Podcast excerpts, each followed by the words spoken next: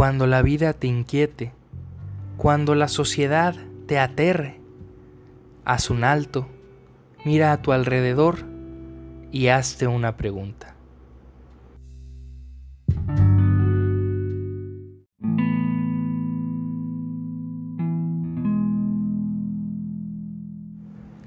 ¿Te has ido a dormir con la sensación de que tus días son rutinarios, que no estás haciendo absolutamente nada trascendente con tu vida?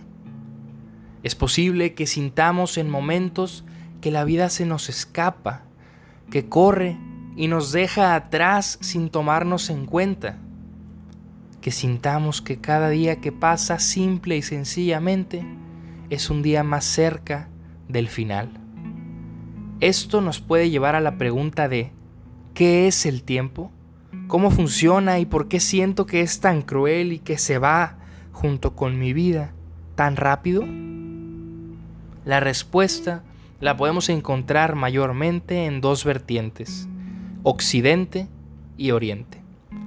Por un lado, nosotros que vivimos en Occidente somos víctimas de una concepción lineal del tiempo. Hubo un inicio, estamos en el ahora y caminamos hacia el final. Es una línea recta donde el principio es el comienzo, la mitad es el ahora y el final el término. Esta idea del tiempo llega a Occidente gracias a las religiones abrahámicas, mayormente conocidas por el cristianismo, el judaísmo y el islam que consideran que al final de esta vida encontraremos una recompensa por haber sido moralmente adecuados.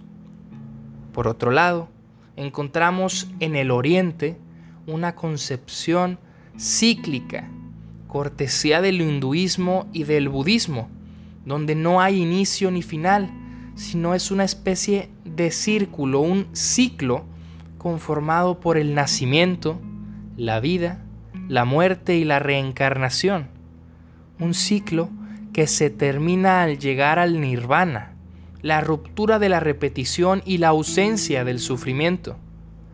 Estas dos posturas con fuertes orígenes religiosos son una especie de sistema de recompensa.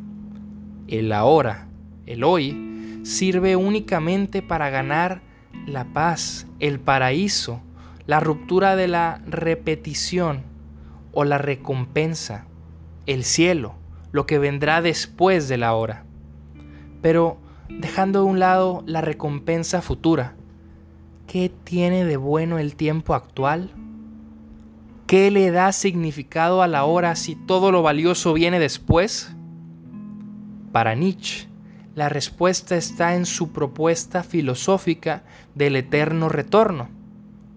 Esta vida tal como la vives, tendrás que repetirla una vez y otra y otra y otra por siempre. Cada suspiro, cada acción, cada pensamiento, lo más grande y lo más pequeño, se reproducirá para ti en el mismo orden y en la misma sucesión.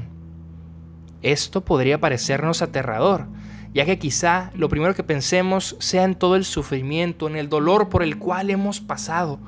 Repetirlo no es una opción, es horrible. A menos claro que siendo conscientes de esta posibilidad de una eterna repetición, tomemos las riendas de nuestras acciones, de nuestros pensamientos, de nuestra propia vida y de nuestro presente, que amemos tanto la vida al punto de desear repetirla, tal y como la experimentamos una y otra vez.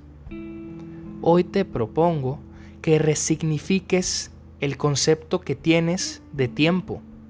Vuelve a mirar tu vida, mira al tiempo y dale un nuevo sentido. Piensa que todo lo que digas, hagas, dejes de hacer, todo lo que pienses y decidas sobre tu presente podría repetirse de la misma manera millones y millones de veces. Así, quizás podrás sentir y sobre todo vivir en un estado constante de trascendencia, sin esperar el mañana, sin pensar en las recompensas del futuro, viviendo en todo su esplendor el ahora. Porque efectivamente, el ayer ya pasó, el mañana es un misterio, pero el hoy es un regalo.